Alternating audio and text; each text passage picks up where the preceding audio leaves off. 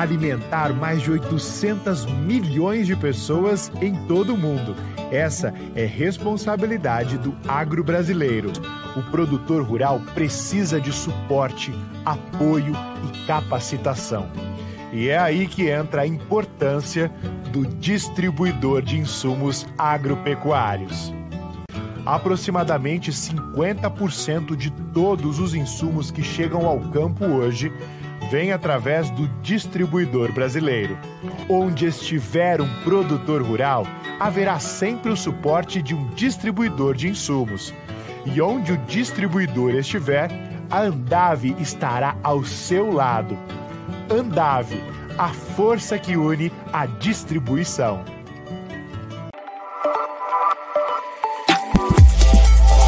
Olá, pessoal.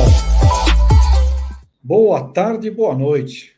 Muito bem-vindos ao nosso Conexão Campo Cidade. E eu queria abrir aqui o, o nosso programa hoje com uma homenagem, uma homenagem aos produtores rurais brasileiros. Eu estou voltando de uma reunião na Serasa, Serasa Experian, uma das maiores organizações mundiais na área de risco, de avaliação de crédito, de segurança, e eles fizeram um estudo numa amostra de 163 mil produtores brasileiros para avaliar o quanto os produtores brasileiros estão perfeitamente dentro das mais exigências regras de sustentabilidade, de segurança, de todos os aspectos que envolvem a concessão de crédito e tomada de risco. Parabéns! 99% da amostra, agricultores brasileiros aprovados com honra ao mérito. Precisamos cada vez mais difundir essas positivas e concretas informações realistas para toda a sociedade, e aqui é a nossa missão dessa conexão campo-cidade. 99% aprovado com honra ao mérito. Parabéns. E hoje nós temos aqui conosco, falando dessas avaliações dos cenários de incertezas, de riscos, de tudo isso, que é o mundo que nos cerca muito né, no agronegócio, nós temos um convidado especial, que é o Marcos Araújo. Ele é sócio-diretor da Agriinvest, está aqui conosco. Temos também com a gente a Letícia Jacinto e temos o nosso querido amigo gaúcho da Farsul, o Antônio Antônio da Luz. O Marcelo Prado está nas merecidas férias, passeando pelo Japão, e o nosso eterno ministro Roberto Rodrigues está hoje no evento e não pode estar aqui conosco, mas todos eles mandaram mensagens. Então, onde é que estão aqui os nossos amigos aqui? O Marcos. Marcos está aqui com a gente. Muito bem-vindo, Marcos. Muito bem-vindo, Letícia. Muito bem-vindo, Antônio.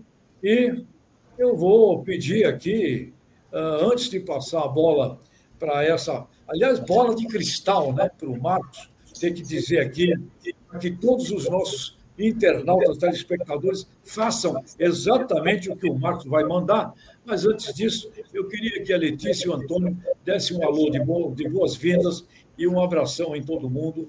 E aí, um, um boas-vindas ao Marcos Araújo também. Letícia, por favor.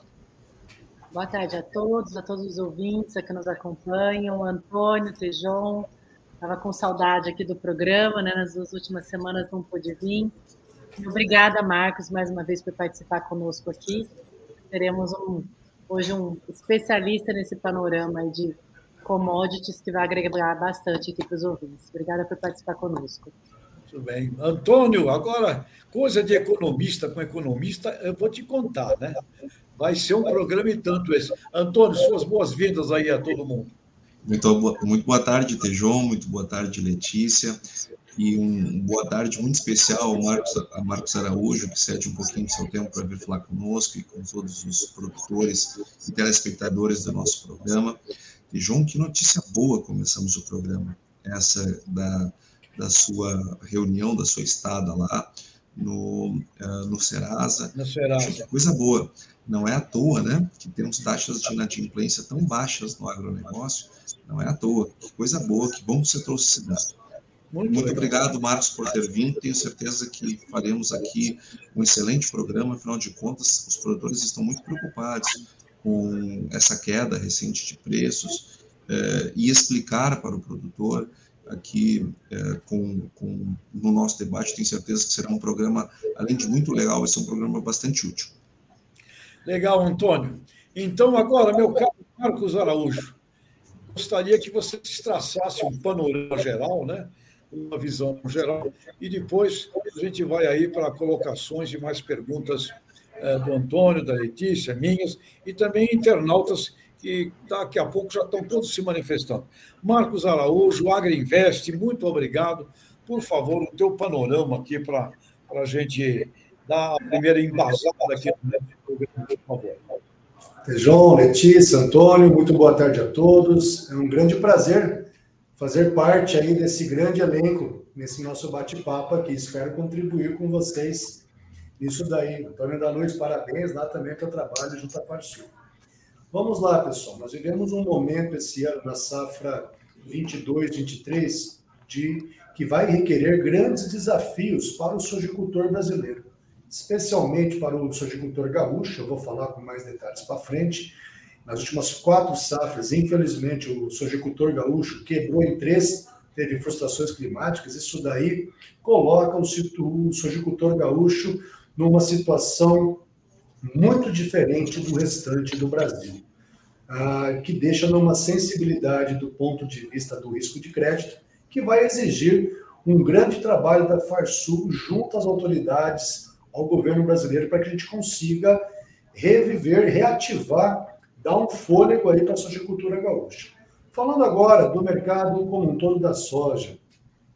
Para quem nos acompanha, quem assina nossos trabalhos, vocês vão observar que a gente vinha recomendando a venda futura, a venda a termo para soja agora para entrega março, abril em diante. Isso porque a gente vinha acompanhando o mercado, um fator preocupante que é muito decisivo para a sua decisão de venda é o ritmo de venda do produtor. Nós temos esse ano a venda brasileira inferior a 45%. O produtor brasileiro deixou muito para fazer a venda na boca de safra, também preocupado se o efeito do Laninha pudesse pegar Santa Catarina, Mato Grosso do Sul, parte do Paraná, como foi no ano passado. E esse ano ele ficou mais isolado na Argentina, Uruguai e Rio Grande do Sul. No entanto, nós caminhamos para uma safra recorde no Brasil. Eu trabalho com o número 352, 153 milhões de toneladas. Existem algumas estimativas privadas de grandes trades do ABCD que consideram uma produção brasileira nessa temporada na ordem de 158 milhões de toneladas. Como consequência dessa quebra de safra na Argentina, vale a pena citarmos e compreendermos a mercadologia que o que dá preço para soja em grão são os seus subprodutos, farelo e o óleo de soja. Cerca de 40% da exportação mundial de soja ocorre pela Argentina. Cerca de 32, 36%, salvo engano, das exportações do óleo de soja.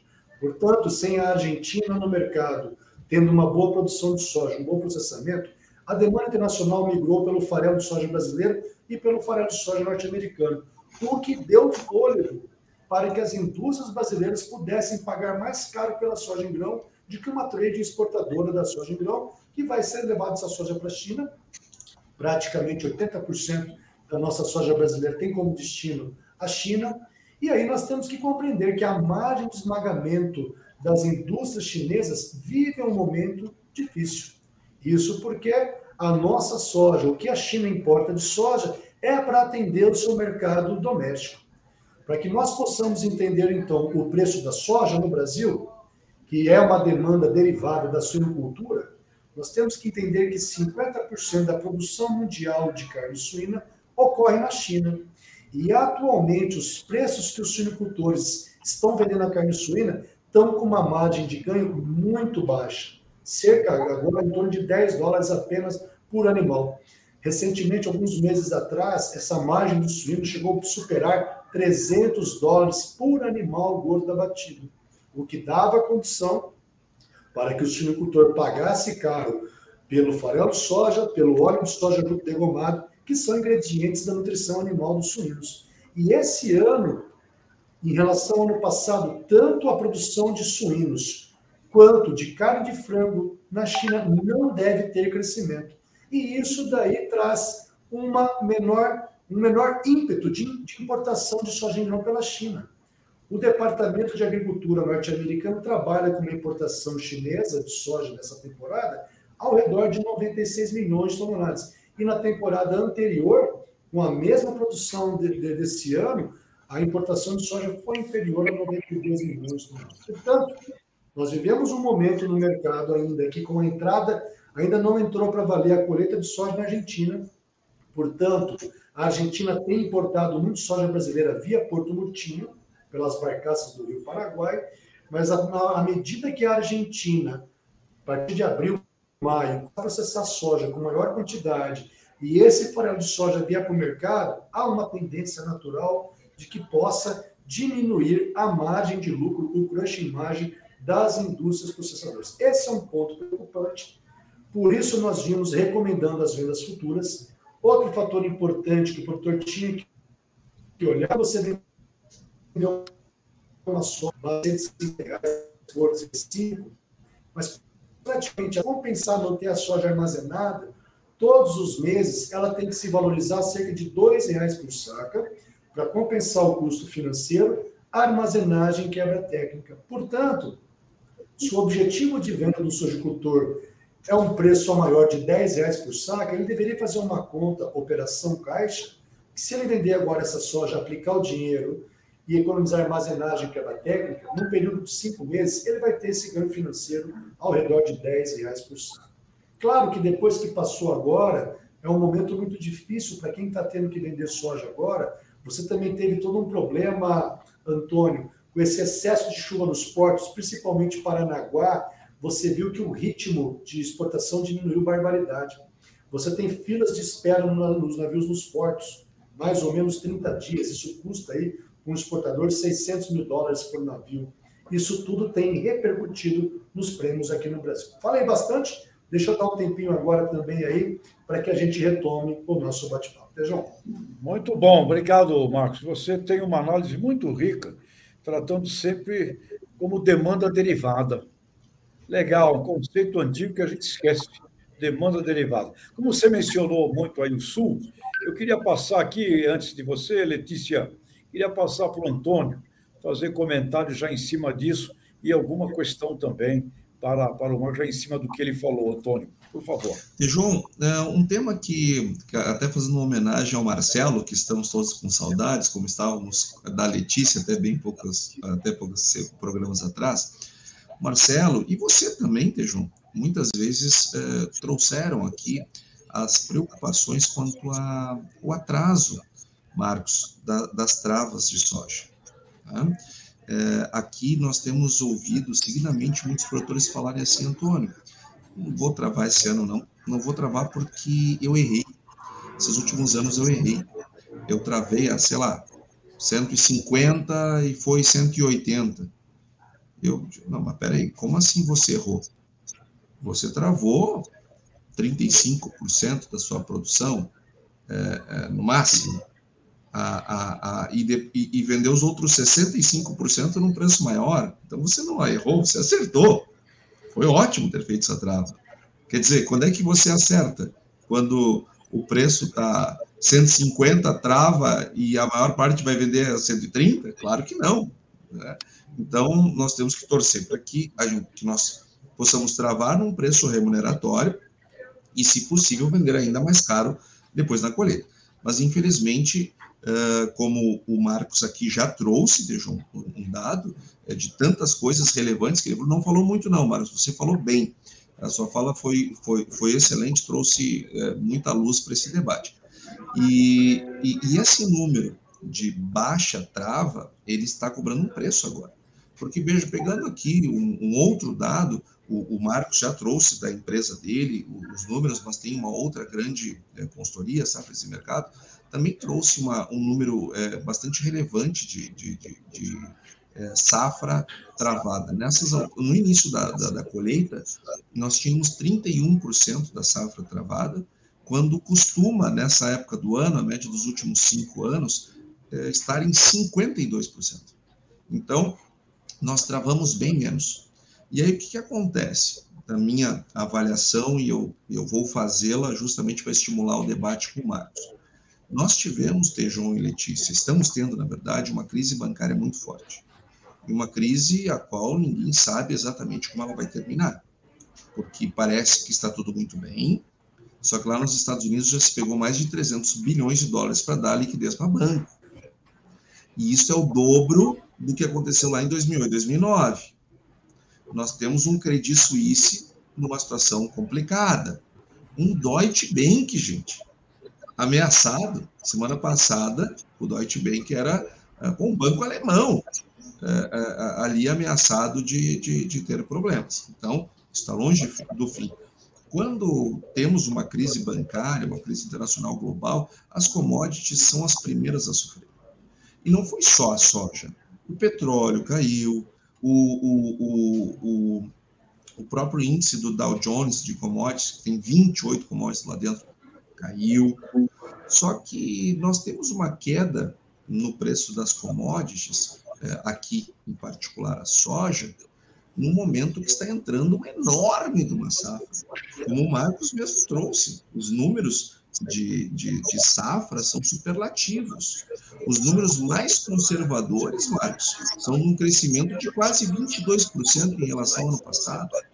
Então, é, é, você está trazendo aqui 152, que é o número da sua empresa, mas você também traz que outras é, consultorias é, estimam que esse número pode ser até maior.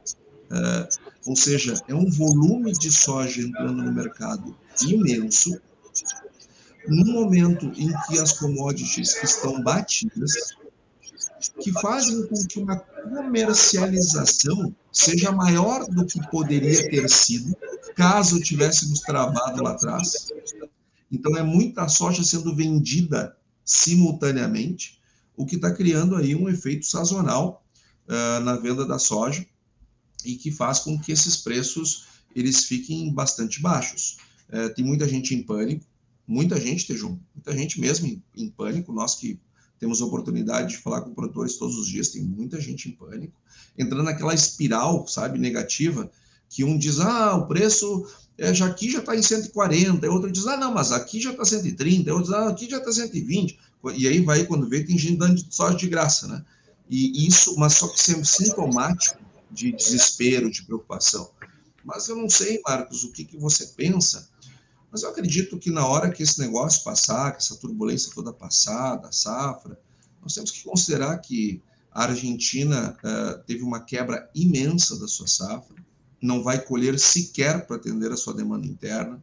Os Estados Unidos, que estavam com estoques baixíssimos, vão é, também tiveram uma safra frustrada, colheram 4% menos do que o ano anterior e, e uns 7% menos do que esperavam colher. É, é, o mundo vai ter que buscar soja no Brasil. Até mesmo os Estados Unidos é, poderá eventualmente comprar soja brasileira para cumprir contrato. E a Argentina para manter a demanda interna, terá que importar soja do Brasil. Então, quem sabe aí no médio prazo as coisas possam dar uma estabilizada e quem não vendeu quando deveria ter vendido, Marcos, que você avisou, nós aqui no programa cansamos de avisar também, eu, Marcelo, Tejon, o ministro Roberto, a Letícia, é, quem não fez isso ainda, quem sabe passe, tenha, temos uma chance de passar um, um barco ali daqui uns dois, três meses para apanhar os náufragos que ficaram aí. Aqueles que sobreviverem até lá, talvez tenham uma nova chance. O que, que te parece, Marcos? Marcos, que acha? Realmente, eu acho, nós olhamos aqui, Antônio, para você ter uma noção, tem um forte rumor no mercado. Foi confirmado um barco de soja brasileira, semana passada, foi treinado para a costa leste norte-americana e há um rumor no mercado de que seis novos barcos de soja para o Golfo de Nova Orleans, saindo de Barcarena, chegou para uma grande processadora norte-americana que atua aqui no Brasil, seis barcos de soja, e quando você faz a conta dessa soja brasileira, custo e frete Estados Unidos, e a, quando ela faz a venda do farelo e óleo, dá uma margem positiva de 55 dólares por tonelada nesse margin. Portanto, foi por isso que nessa, na semana passada deu essa possibilidade de arbitragem no Brasil. O prêmio da soja embarque abril, maio, negociado a menos 70, a menos 80, Antônio. E quando você pega esse preço FOB da soja Brasil, soma um frete marítimo ao redor de 27 dólares para o Golfo de Nova Orleans, New Orleans, essa soja brasileira foi muito mais competitiva do que você descer com a soja do meio oeste americano para o Golfo. Portanto, essa é uma notícia positiva. Chicago, portanto, caiu, deu essa arbitragem. Como Chicago reflete a realidade norte-americana, aparentemente o pior do momento de uma possível escassez de soja no mercado norte-americano, isso ficou para trás com a questão também do novo rumor, o risco da gripe aviária. Nós temos um novo rumor sobre uma, uma peste suína africana na China e toda essa questão do, do risco de crédito nos bancos. Desgraça, desgraça pouco é bobagem nesse momento. Parece que vários governos ao redor do mundo, a fim de controlar a inflação, acaba levantando algumas hipóteses para poder controlar o preço das commodities agrícolas. Eu acredito, nós aqui na Agriinvest acreditamos que a soja aparentemente alcançou o fundo do poço, que ela tem um potencial de alta ao redor de 10 dólares por saco. Porém, vale a pena nós falarmos, se vocês olharem a curva de preço dos contratos futuros em Chicago, tá ok, Antônio? Você deu o vencimento maio a 14,41 e o vencimento novembro a 12,90. Ou seja, nós temos uma curva de preço invertida em 1 dólar e 50. O mercado nos diz falta soja de curto prazo, mas não há de faltar soja numa condição normal da mãe natureza. Para o segundo semestre, nós devemos ter uma colheita americana que deve se aproximar dos seus 120 milhões de toneladas. Nós temos uma, uma, um programa de exportação brasileiro, Antônio. Nós acreditamos que deva ser próximo a 90 milhões de toneladas, podendo ser inferior. Com todo esse atraso das exportações de março no Brasil, nós vamos ter a soja brasileira concorrendo muito com a soja americana a partir de setembro. Isso deve ser uma briga grande, principalmente com o PMW, vai fazer com que boa parte da soja brasileira se concentre aqui. Nós podemos ter um estoque de soja no Brasil nessa temporada superior a 10 milhões de toneladas. Outra Interessante. Então, essa é uma pressão muito é, para o segundo semestre, a não ser que nós tenhamos uma mudança das condições climáticas. Não foi confirmado ainda o El Niño no hemisfério norte, tá ok? Para que, ou seja, para que nós tenhamos uma alta significativa do bushel, novamente, nós precisamos ter alguma ameaça da produção. De certa forma, agora eu diria que a oferta da, da, da produção sul-americana está consolidada. Brasil 152 a 158, a Argentina ao redor dos seus 25, Paraguai entre 8 e 9, o Uruguai 2, 2,5, a mesma coisa no número para a Bolívia, portanto, não temos mais agora alguma grande ameaça nesse ponto, sem contar de risco de crédito, Antônio. Você tem vários países, como por exemplo Egito, Bangladesh, houveram casos de navio ficar à flote três, quatro meses, esperando abrir a carta de crédito para que ocorresse uh, o desembarque desse navio. Então a gente tem que lembrar também aquela velha, aquela velha máxima do mercado. Preço alto cura preço alto. E preço baixo cura preço baixo. Não há bem que sempre dure, nem mal que nunca se acabe. A oferta e a demanda vão se adaptar de formas difíceis de serem previstas. Portanto, nós temos que deixar muitas vezes a emoção de lado. Não ame o seu produto, ame a venda do seu produto. Nós tivemos alguns casos, por exemplo, você pega esse mercado escrisado, 2021, veja um reflexo que deu da vaca louca típica. Vários confinadores deixaram de fazer o seu RED com condições de ganho de 500 a 700 reais para o animal. Pagou para ver, chegou em setembro, deu a vaca louca, perderam cerca de 1.500 reais para o animal. E quando o produtor perde, perde todos nós que vivemos do agronegócio, que vivemos da produção agrícola. Portanto, nós temos que estar alinhados nisso daí. Esse ano, de novo, foi um susto na vaca louca típica, mas agora também pela primeira vez que eu me recordo, eu sou de, de uma origem de produtores rurais, minha família toda, desde meu tataravô, vieram do norte de Minas, colonizaram Mato Grosso do Sul, Então, a minha origem toda, simples, sou a quinta, sexta geração do agronegócio, eu não me recordo de ver uma, um squeeze nesse momento tão, tão ruim para você vender a soja agora, como nesse momento. Sai caro pagar para ver. Então, a gente tem que. Eu estou provocando aqui esse debate para que os produtores, as produtoras, saiam da zona do conforto, saiam daquela mesmice. Quer dizer que o filme passado, Antônio, ah, eu vendi o ano passado, chegou na colheita, o preço subiu. Não é sempre a mesma coisa. Então, o mercado é dinâmico, muda e a gente tem que estar antenado a essas mudanças. Muito bem, Marcos. Eu gostei muito da sua frase. Não ame o seu produto, ame a venda do seu produto. Essa é de vendedor. E, aliás, uma coisa interessante que também queria, antes de passar aqui para a nossa grande vendedora, né? a Letícia, que está vendendo o conceito da educação. Uh, uma coisa interessante, uh, Marcos, Antônio, Letícia, os produtores rurais não se consideram vendedores. Eles acham que eles são só produtores. Eles têm que vender. Eles são vendedores, né? E aqui uh, vale aqui algumas pessoas que eu conheci melhor nesse campo do agronegócio, que diz que a vida deles mudou quando eles entenderam que eles eram vendedores, ou seja, gente que tem que vender. Não é? Isso, realmente eu gostei da tua frase. Mas, Letícia, por favor, tua observação e comentários agora, tua vez. Marcos, é maravilhosa sua explicação aí para os produtores ficarem bastante atentos, né? Mas a gente está vendo, então, essa queda dos preços de soja, safra recorde no Brasil, problema na safra argentina, Aqui, pelo que eu entendi, no estoque americano, mesmo estando baixo, você acredita que isso é, vai produzir mais, né? vai, vai subir, eles vão ter, ter, ter, soja nesse mercado. Queria que você é, falasse para a gente uma boa estratégia para o produtor rural travar os custos de adubos e químicos da safra 23 e 24. Você teria alguma dica, né? Porque a relação de troca Sim, deve ter piorado, né?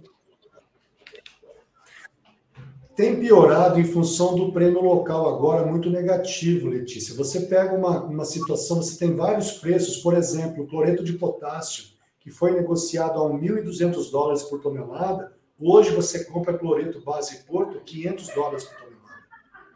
Você tem o preço do Roundup com uma queda de mais de 40% também. É muito importante essa tua pergunta.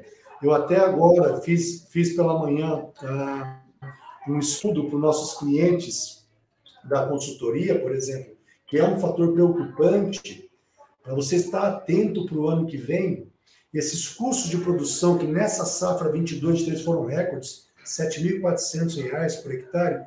Antônio, considerando o conceito Matsunaga, COI, COT, CT, dentro desse custo total, o custo de oportunidade que nós chamamos de remuneração dos fatores, para o ano que vem, nós fazemos uma lavoura, Letícia, com alto custo de tecnologia. Nós administramos uma fazenda vizinho até do, do, do nosso eterno ministro Roberto Rodrigues. Somos vizinhos de cerca dele lá no Maranhão. Né? Plantamos soja do lado dele lá.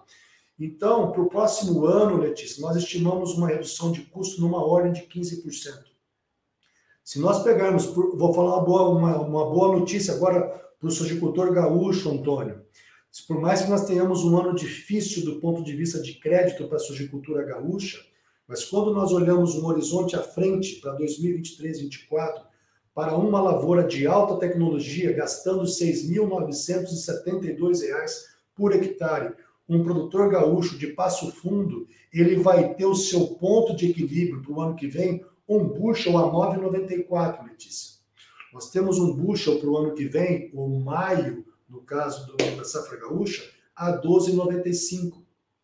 12,95 mais o prêmio, você vai ter uma boa rentabilidade para a soja. Claro que São Pedro tem que estar tá fazendo a parte dele. Vamos torcer por isso. Mas, Letícia, quando você olha isso para o centro-oeste brasileiro, nós tivemos duas, três safras atrás que foram pontos fora da curva para o retorno da sojicultura. No caso de Sorriso, numa estabilidade climática, nós tivemos retornos da soja, Letícia, de mais de 4 mil reais por hectare. Se nós voltarmos na safra 18 19, essa rentabilidade do sojicultor de sorriso era em torno de 400 reais. Então você imagina, não dá para imaginarmos todo ano um lucro de 4 mil reais na soja. Não é café, pessoal. É soja. E nós temos que lembrar também, eu sou agrônomo, técnico contábil, o Tejon me ajuda aí, ele e o Antônio com a economia, a teoria do ponto de equilíbrio. Portanto, como foi falado, nós, numa agricultura, nós vivemos uma concorrência pura, somos tomadores de preço.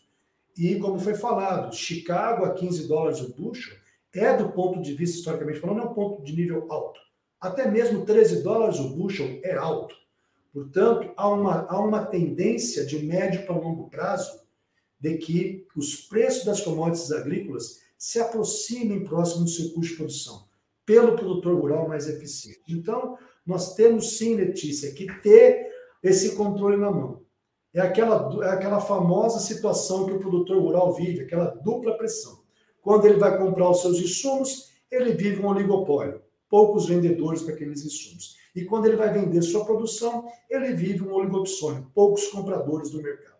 Hoje, Letícia, se nós pegarmos o ABCD, ADM, Bung, Cargill, Dreyfus, Cofico, Olan e mais o Wilmar, que é a maior processadora de soja da China, cerca de 50% do comércio internacional de grãos passam na mão dessas trades. Então, o produtor rural, mais do que nunca, ele tem que ter essa noção que o maior poder dele está sobre o poder de compra dos insumos e gestão que está fazendo do que no, no, poder de gestão do preço de venda do grão. Nós estamos falando de commodities. Nós não conseguimos, por exemplo, formar um preço da soja. Poxa, quer dizer que a soja do Marcos vai ter que valer mais do que a soja do Tejão. Não tem como. Nós não conseguimos agregar valor à marca. São princípios básicos, mas que se a gente compreender isso daí, vai ajudar muito a produtora e o produtor nas suas tomadas de decisões. Então, realmente, é deixar a emoção de lado e olhar friamente. Quando você tiver boas oportunidades, garanta o seu lucro. Ano bom é quando tem lucro. Antônio da Luz, mas Marcos, eu vendi soja 100, foi para 150, você deixou de ganhar. Eu vejo muita gente fazendo uma, uma conta errada, o cara vende 20% da produção, aí o preço, ele quer que o preço caia, para que ele fale, pô, vendi bem. Só que ele tem 80% para vender, poxa.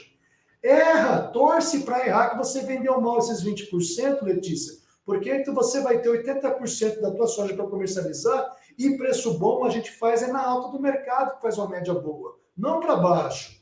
Então, às vezes, é umas coisas assim que a gente fica patinando, mas olhem com muito carinho essa questão do, do, do das relações históricas, Letícia. Respondendo a pergunta, portanto, está vindo para a média histórica a relação soja e vários insumos de produção. O ano passado, com todo aquele problema, desde a invasão da Ucrânia, antes disso, o Lukashenko da Bielorrússia, com todo o embargo da União Europeia, foram três ondas que fez com que o preço do cloreto de potássio saísse de 200 dólares para 1.200 e hoje 500 dólares. Então, olhem com carinho essa oportunidade. Muita gente olha o preço futuro e fala assim, Marcos, eu não vou vender só em 2024, porque está inferior 10 reais ao preço de hoje. Eu pergunto, você está certo. Só que o preço do teu custo de produção, você reparou os insumos, o tanto que caiu? 50%? E aí o cara faz a troca. É por isso, até mesmo, Letícia, que você tem uma estimativa para o Mato Grosso em torno de 30% do safrinha 2024, os insumos já foram comercializados. Obrigada, Marcos. Eu vi que você falou aí de, dos pilares né, da comercialização. Então, você deu uma, uma bela aula do que, que deve ser olhado, né? E uma coisa, uma coisa interessante, eu queria também registrar aqui conosco o Jordão, o Nelson, André Pereira, Eduardo Lange, Rejane Ribas, internautas participando com a gente aqui e entusiasmados aqui com esse nosso papo. E uma, uma o, o, o, Marcos faz uma análise extraordinária. Demanda derivada, existe uma história para você analisar, que isso sempre tende a um certo patamar histórico. E uma coisa interessante também, não é, eh, Marcos? O, o giro, como você falou aí, o, a agroindústria tem vários itens para vender. Então, ela tem um giro uh, de mercadorias extraordinário. Qual é o giro do produtor? Né? Aliás, fica aqui a pergunta também para o Antônio. É, giro o quê? É uma vez, duas no ano? É o... e o giro é um, um ingrediente fundamental né? na análise da, da rentabilidade. Eu estou vendo vocês debaterem, e aqui vai uma pergunta assim, vamos imaginar aqui de quem tá, estivesse olhando de fora. Vocês estão debatendo o pessoal a preços de 130, 140, 150. Volta um pouco na minha cabeça, soja 70 real, 80 reais, 90 reais. Eu ouvia isso, não tem muito tempo. Quando chegar em 100, e a turma tá...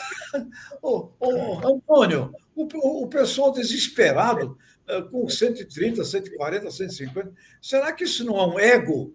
Ego business, acho que o, o Marco colocou muito bem a história. Eu vendi bem, eu ganhei de você, eu sou o máximo. Eu acho que está tendo um ego, ego business, né? não é um agribusiness aí na história. Mas o que, que vocês acham, Antônio e, e Marco, sobre, sobre isso? A turma louca com 130, 140, 150 é, é, é emocional mesmo, não é não? João, nós temos que considerar também, claro, todo coletivo tem de tudo, né? Isso você sabe melhor que eu. É, agora, nós também tivemos uma evolução de custos de produção importante, em que pese agora nesses últimos 12 meses nós temos um acumulado de 15% de queda na inflação dos custos, é, nos 12 meses anteriores a esses, subiu, tinha subido de 52%. E se nós pegarmos a inflação de custo ano a ano, desde, os, desde que a soja valia 70 reais e trazer para agora, nós vamos ver que um preço 130 é de fato um preço baixo para situações é, de custo que nós temos hoje. E, o, e, e você estava falando da questão do giro, é, esse, é um, esse é um tema que eu acho muito interessante, Tejon, porque as empresas, tá? A é, empresa não vive para dar lucro, tá? Isso é uma coisa importante. A empresa não existe para dar lucro. A empresa existe para dar rentabilidade. Lucro é, pode ser baixo e não me dar uma rentabilidade que pague meu investimento. Vou dar um exemplo. Vocês estão dispostos a botar é, um dinheiro uh, que tenha uma rentabilidade de 1%? É baixo, né? Mas, é, mas dá lucro. Para dar 1% tem que dar lucro. Então, é, é, é, a, a, então, o que a gente tem que estudar é a rentabilidade. E a rentabilidade, o Dupont, aquele da, da marca Dupont mesmo, ele desenvolveu um método de nós entendermos como é que a rentabilidade é feita. Ou ela sai do giro, ou ela sai da margem, ou ela sai da alavancagem. Então, por exemplo, uma, um banco, um banco faz sua rentabilidade a partir da alavancagem. Uma loja de roupas, ela tem uma margem bem baixinha, mas tem um giro muito alto. E nós temos empresas que têm, sei lá, uma, uma, uma marca sofisticada. É, eu vendo um, sei lá, uma unidade por semana, mas com uma margem enorme. Então, eu tenho que sempre entender. E o produtor, de onde é que ele vem? O produtor poderia ser do giro, mas não é, porque o ciclo é muito longo. Um ciclo, um ciclo econômico de um produtor, um ciclo financeiro de um produtor, às vezes ultrapassa um ano entre a, em comprar o insumo e, e, receber a venda do produto, às vezes passa de um ano. Então, é, é, isso exige do produtor rural uma gestão de caixa muito forte. Interessante. E, e num setor que tem ciclos muito bem desenhados, como é o caso do agronegócio, o Marcos trazia isso com muita precisão, que agora, na, na perspectiva dele, nós vamos voltar para uma média histórica, uh, me, faz, me faz trazer a seguinte reflexão aqui, Tejon. Produtor, nós já falamos isso aqui, mas sempre é bom repetir.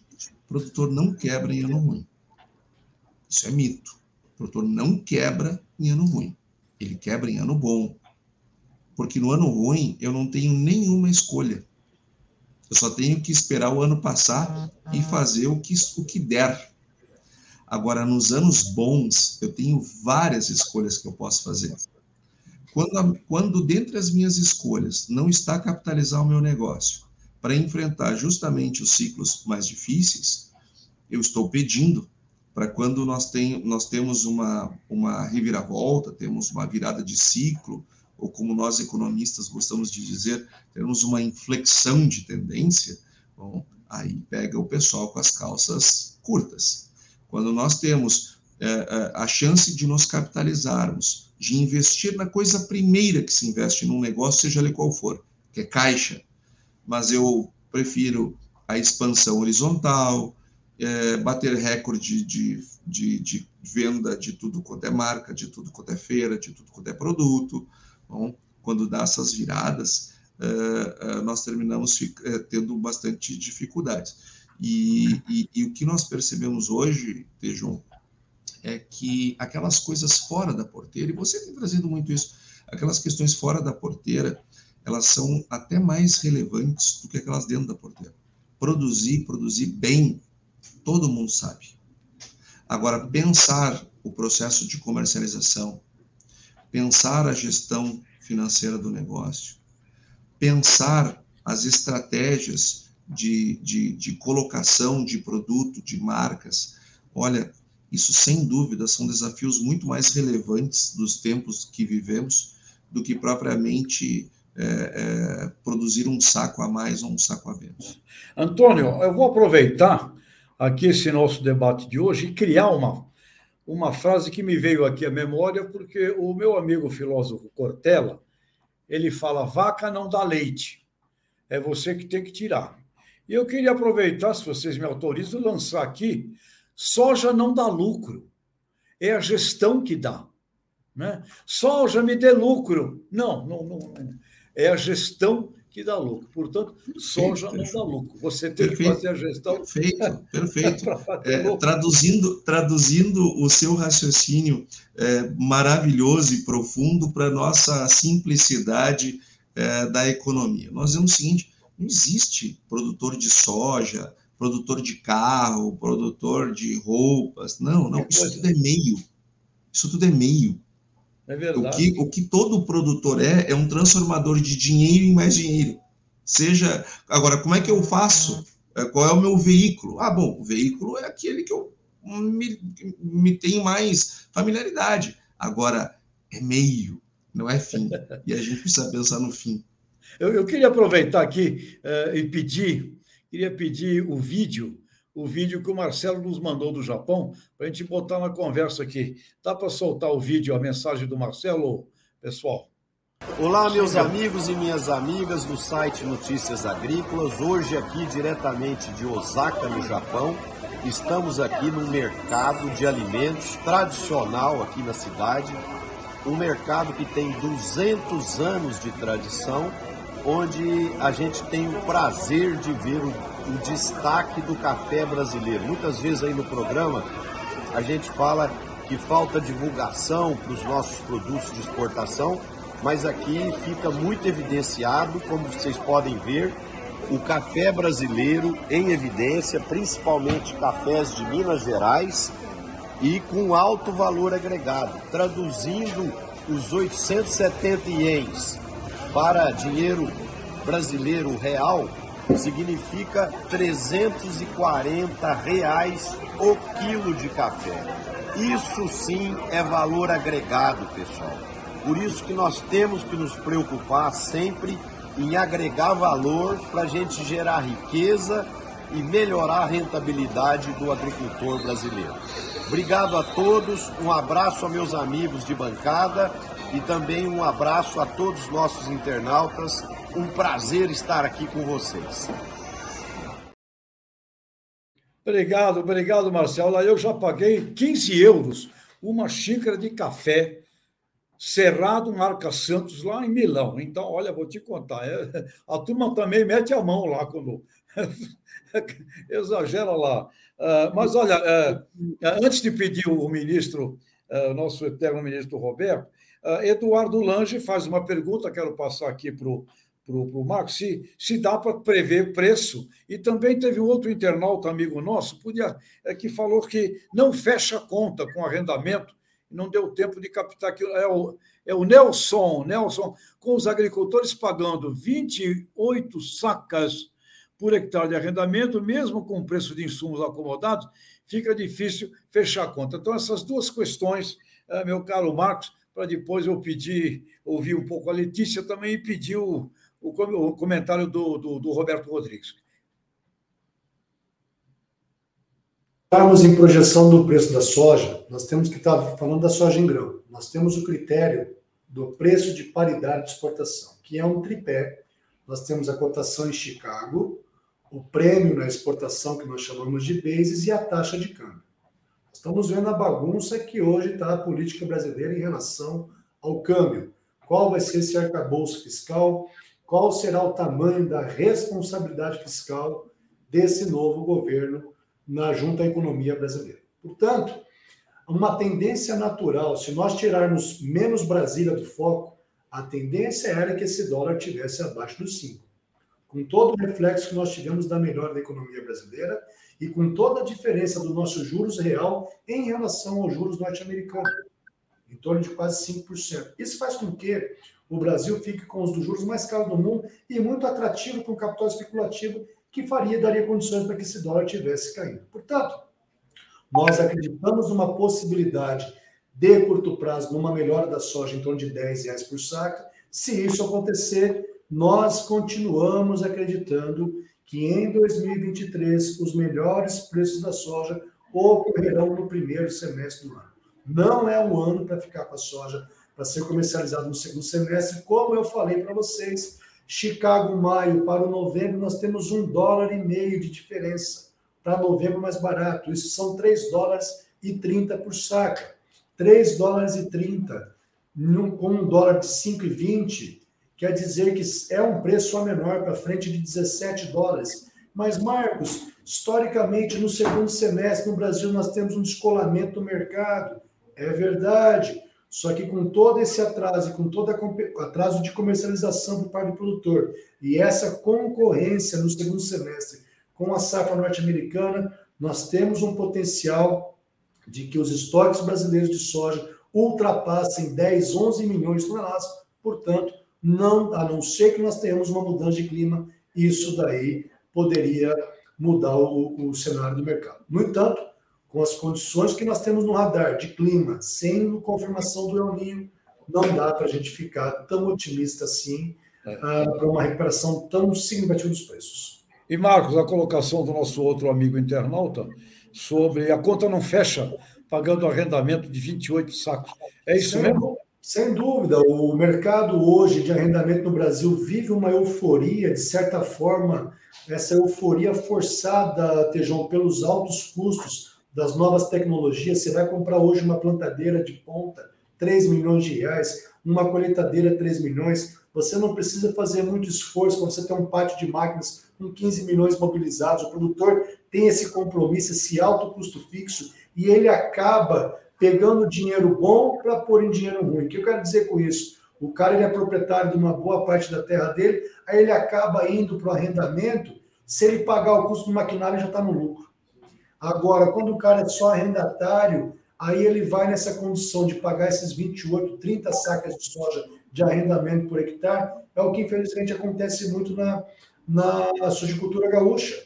Rio Grande do Sul é o nosso terceiro maior produtor nacional de soja, com uma das piores médias estaduais de soja. O pessoal aplica lá seus 60 quilos de fósforo e potássio por hectare, com essa expectativa de ter um custo baixo para tentar pagar as contas. E aí é uma coisa que quem ganha dinheiro, se o arrendatário conseguir pagar, é o dono da terra, mas é uma operação de médio e longo prazo inviável.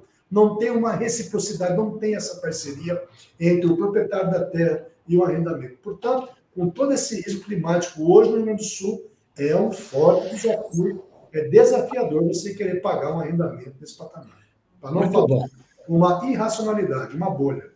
Antes de pedir o comentário do Roberto Rodrigues, eu queria ouvir aqui as observações do Antônio e da Letícia sobre esse, esse comentário final do Marcos, por favor. Antônio, começa você, depois Letícia.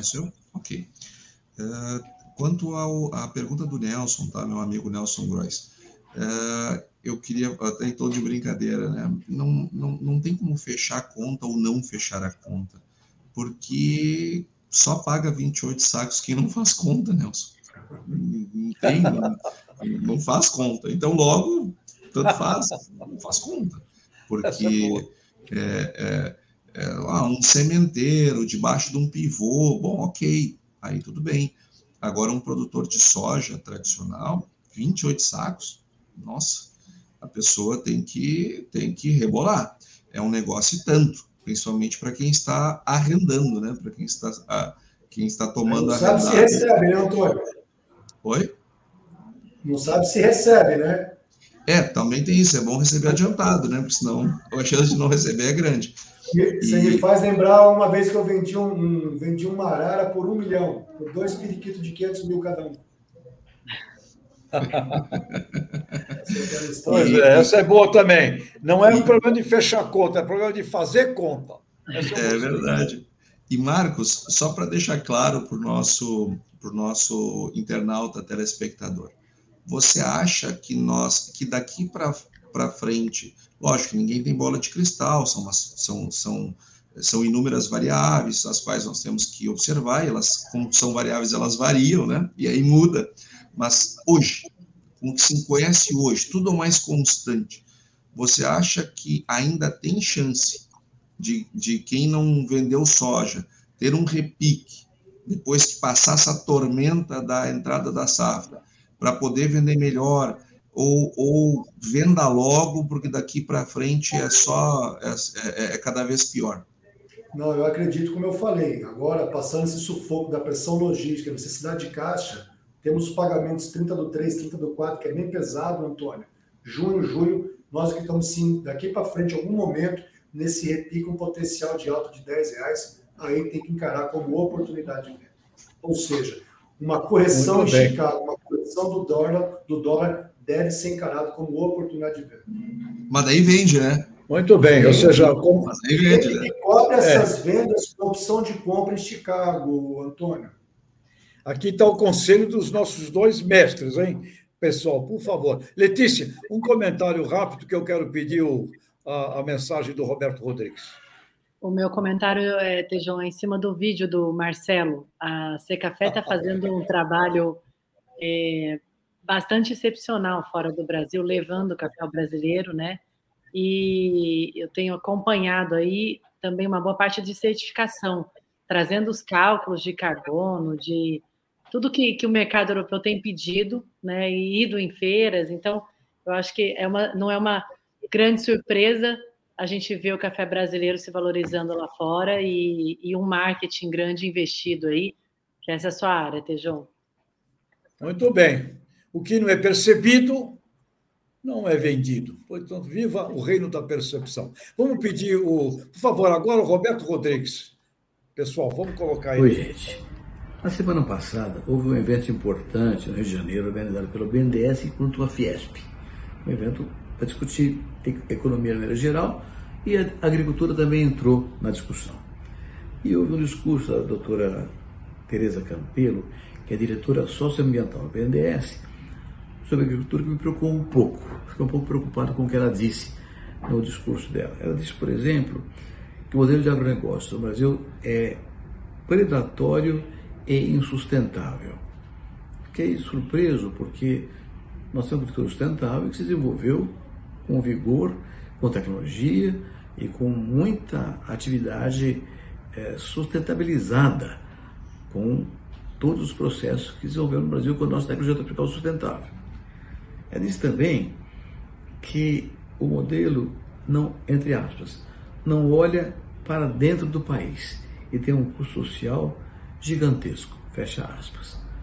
A agricultura é praticada no interior do país e olha para dentro do país, gera empregos, gera riqueza, gera renda no interior do país.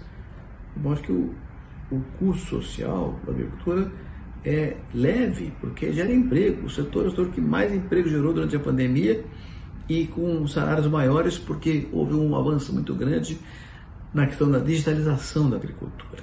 Então, me surpreendi um pouco essa frase, uh, me pareceu um pouco inadequada. E por último, ela defende que os empregos no agro têm que ser empregos verdes, né? E diz que cada produto ou serviço tem que estar embebido e impregnado de uma agenda ambiental. É, fecha aspas.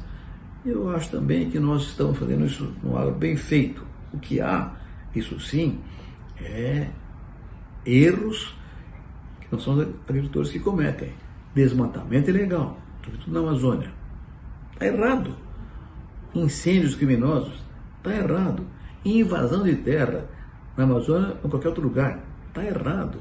Leis que não são cumpridas, como o Código Florestal, está errado. Então, o que é importante é cumprir as leis e compete ao governo fiscalizar para que elas aconteçam.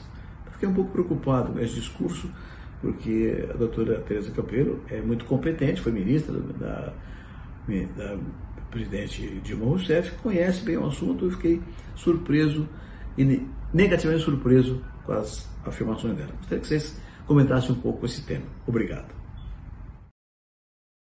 Muito bem, Roberto. Sem dúvida alguma que teu comentário é sempre lúcido. E acho que quem fala isso que você está colocando, eu acho que não entendeu o que significa até hoje o conceito de agronegócio, que é um conceito de cadeia produtiva. A partir da agricultura, que é um talento que o Brasil eh, desenvolveu de ter riqueza onde antes não, antes não havia nada, e aqui está nossos amigos, amigo gaúcho, os imigrantes que vieram para o Brasil com sofrimentos a nível inicial de sul, depois migraram no Brasil para o, o país afora, uh, negros, migrantes, puxa vida, é uma sociedade feita uh, com gente de muita raça, de muita fibra, e com a ciência e a tecnologia que a gente desenvolveu graças aí a visionários já desde os anos 60. Né? Então, quando você tem esse sistema, esse sistema agrícola, pecuário, moderno, consciência, ele gera agroindústria.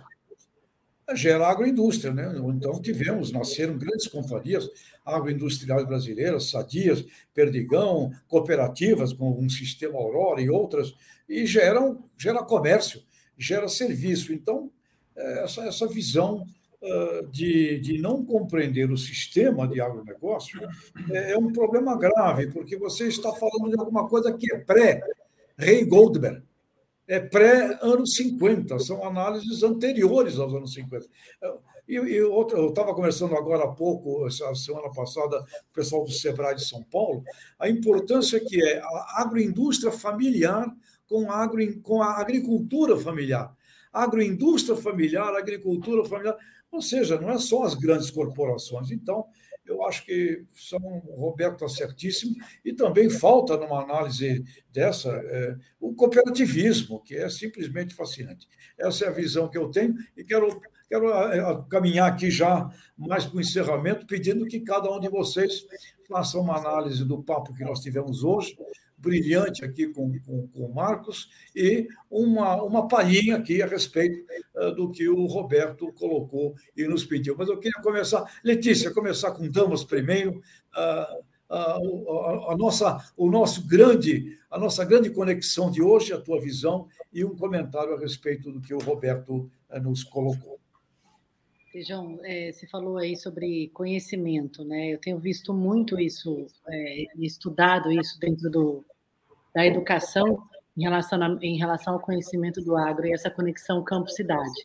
E é até o nosso tema aqui do, do, do, nome do nosso programa. E realmente é, é, é bastante assustador, eu acho que uma, uma afirmação dessa, né? O agro deve ser encarado como promotor de desenvolvimento econômico.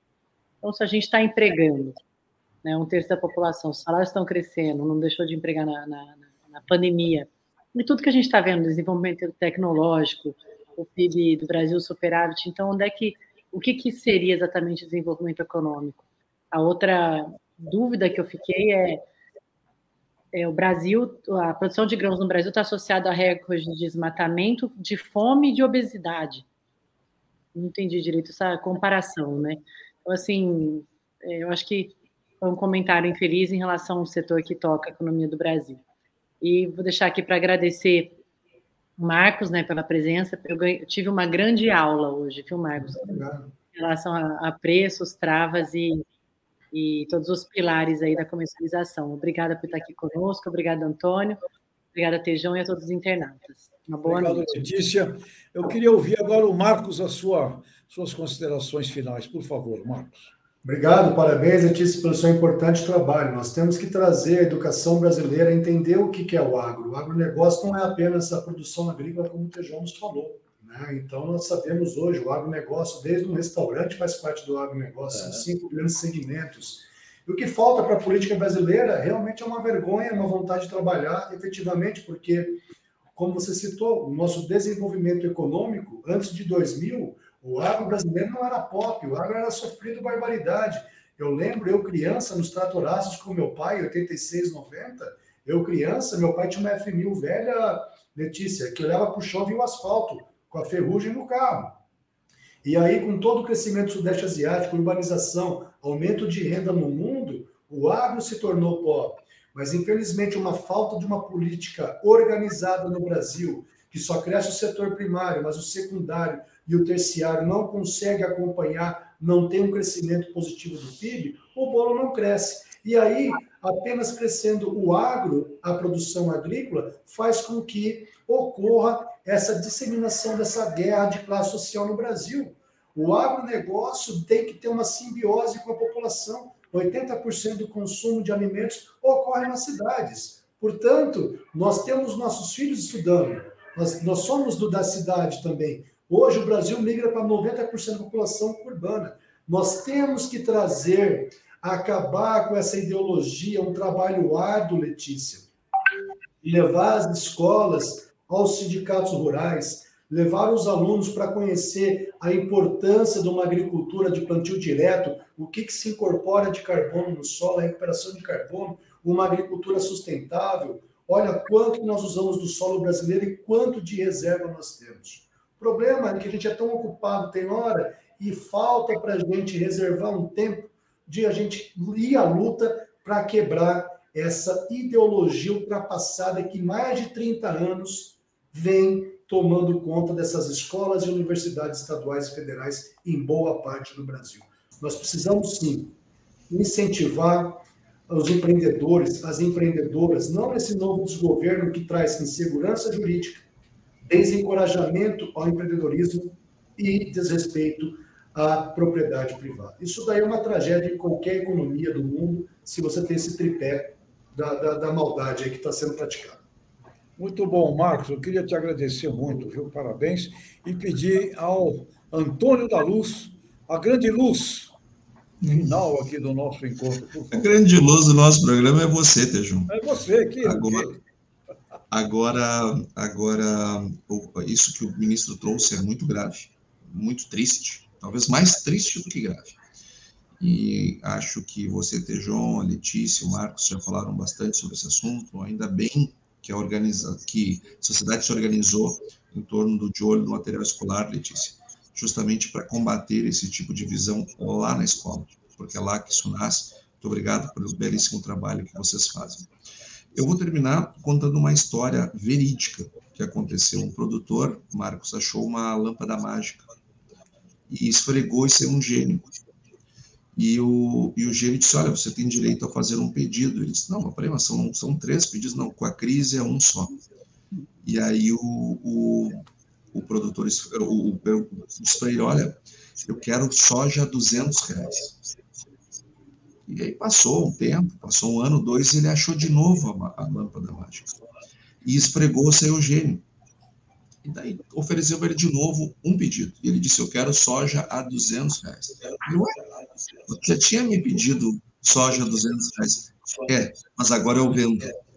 Ou seja, às vezes a gente perde umas oportunidades é, de se fazer negócios por não estar atento é, ao que está acontecendo, por, ou, ou, ou, ter expectativas que não são, não são racionais, que não são realistas, e ficamos esperando. Uh, que um milagre aconteça quando nós devemos estar sempre atentos à gestão do nosso negócio. Então, Marcos, muitíssimo obrigado por ter abrilhantado o nosso programa, por ter trazido uma série de informações fundamentais num momento muito delicado, que os produtores estão bastante preocupados. Tejon, meu querido amigo, parabéns pela condução, muito obrigado pela oportunidade de estar com você de novo e, com, e, e, e também aqui uh, dividir o espaço com a Letícia, essa querida amiga que tão bem eh, desenvolve o seu trabalho e que abrilhanta aqui o nosso programa com a sua participação. Uma boa semana a todos. E, Letícia, tem um internauta nosso agora, último que apareceu, César, falando, temos que fazer educação nas escolas. Nosso internauta colocou aqui para a gente. Mas esse programa, eu quero registrar algumas frases maravilhosas desse programa. Né? Como publicitário, eu não posso deixar passar aquela do você tem que amar, é, não ame o produto, ame a venda do produto, é maravilhosa. É uma frase maravilhosa. Eu adorei aquela frase. Outra que eu, que eu acho que foi o, Antônio que falou, é, é, não fecha conta quem não faz conta. É outra frase. Não precisa fechar também, conta. Né? É, extraordinária. Outra frase que acho que é, é, é uma síntese de nós todos é é que nem aquela do meu amigo Cortella com a, com a vaca e o leite, né? A vaca não dá leite, tu tem que ir lá tirar. Soja não dá lucro, é o gestor que dá, né? É maravilhoso. E encerrar, eu acho que a informação que recebi lá da Serasa, uh, numa amostra de 163 mil produtores rurais brasileiros, 99% impecáveis. Portanto, ah, não é aí que está o problema. Não é aí que está o problema. O problema é a gente fazer a gestão, planejamento estratégico, não é? é identificação de mercado, planejamento estratégico, sem dúvida alguma.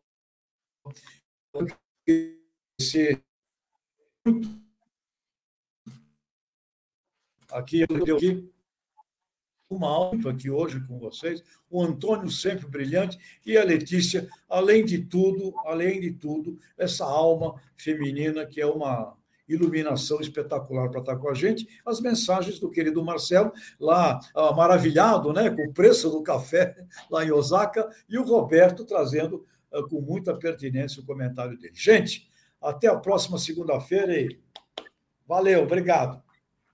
Obrigada a todos.